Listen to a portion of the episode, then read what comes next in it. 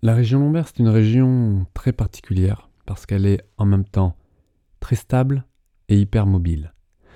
Vous connaissez l'anatomie de la colonne vertébrale.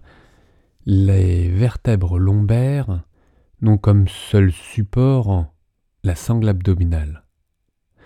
Juste au-dessus, les vertèbres dorsales sont maintenues et stabilisées par les côtes, le grille costal.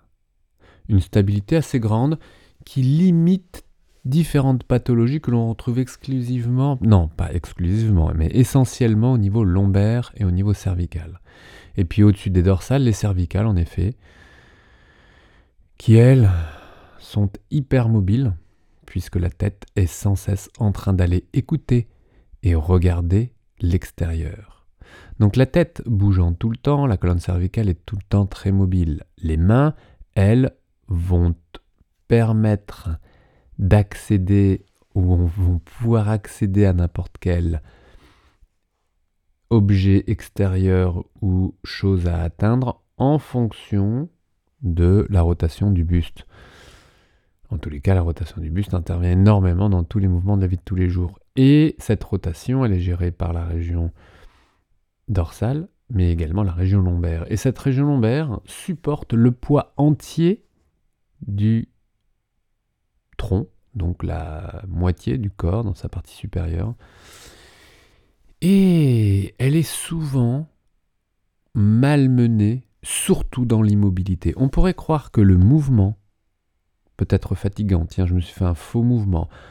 J'ai sorti le, truc un peu typique. J'ai sorti euh, un sac lourd du coffre de ma voiture, même si... Euh, bah, enfin bref, c'était encore une voiture. Et tu as tiré sur ton dos et juste derrière, tu as mis une grande rotation du buste pour sortir le sac de ton coffre. Ça, c'est assez typique d'une extension un peu rapide avec une euh, charge lourde, un retour d'extension, donc vraiment quelque chose qui euh, va, qui peut coincer les disques intervertébraux qui n'auront pas encore eu le temps de, de se remettre euh, dans leur euh, position de, verticale et du coup, hop, coincement, contracture musculaire par une douleur euh, qui aurait été provoquée par ce retour un peu brusque et en force.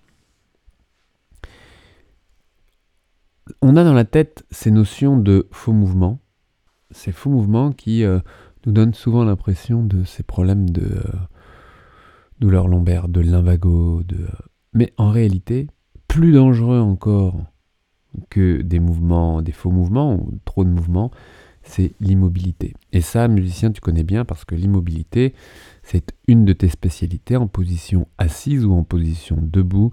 Tu es dans une dynamique de jeu qui est relativement immobile, relativement stable, peut-être, mais il ne faut pas confondre stable et immobile tu peux être euh, immobile et instable, et tu peux être euh, mobile et stable.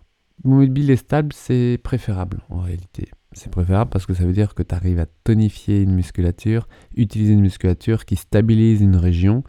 Et donc cette immobilité, lorsqu'elle est rigide et lorsqu'elle est instable, c'est pire encore, eh bien ça met des grosses grosses contraintes de dos, des contraintes qui te proposent avec le temps une rigidification des muscles, disons une rigidité qui t'amène à une contracture, qui t'amène à une douleur et qui t'amène à d'autres conséquences. Et du coup la pensée que l'on a lorsqu'on se croit trop en mouvement, avec des faux mouvements, c'est de bouger moins.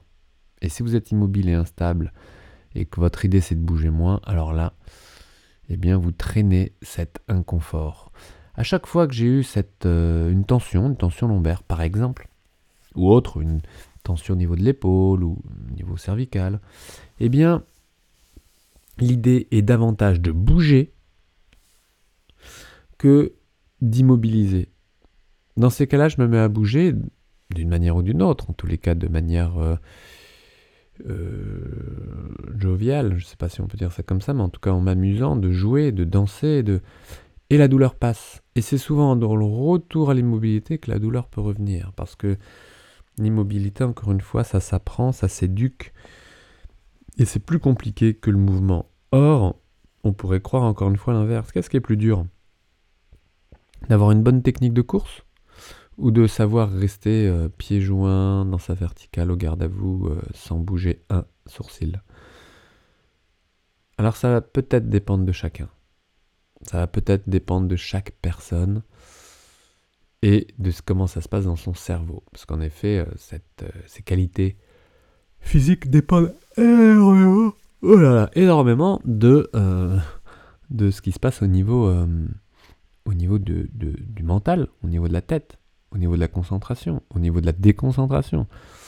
Bref, des qualités qui sont différentes chez chacun d'entre nous. Mais en tous les cas, que tu aies une tendance au calme ou à l'excitation, à partir du moment où tu as une tension, une tension musculaire a priori, eh bien, essaye de te mettre en mouvement, de rester mobile, de trouver une stabilité dans le mouvement et c'est probablement la meilleure chose que tu auras à faire. Et ça, au niveau lombaire, la clé, elle est vraiment au niveau du bassin, au niveau des muscles abdominaux, moteurs, pas uniquement eux, mais moteurs de cette mobilité du bassin, de cette stabilité au niveau lombaire que tu peux trouver. Mais les abdominaux travaillent de très très près avec les fessiers.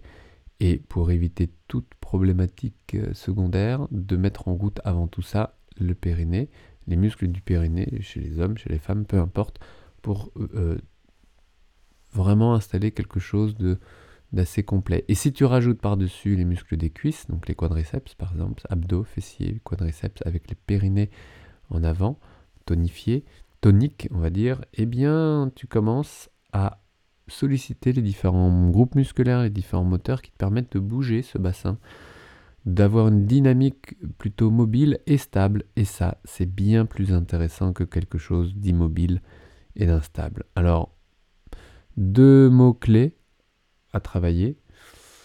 Des douleurs lombaires qui peuvent se gérer par le mouvement. Et si tu intègres ça dans ton quotidien, ça ne te demandera pas de temps particulier. Et ça, c'est génial pas de temps particulier pour gérer un problème lombaire.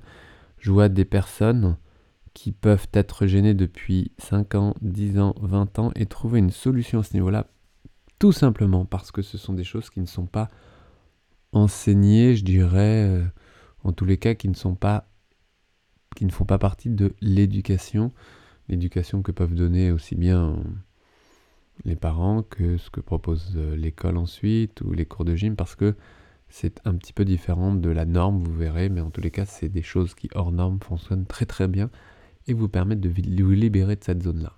Alors que vous ayez une euh, habitude à rester plutôt assis, à travailler assis, à être debout, à travailler debout et même en marche, ce que vous allez euh, entendre et découvrir dans la vidéo d'après peut vous intéresser vraiment, surtout si vous avez, si vous êtes gêné depuis longtemps à ce niveau-là.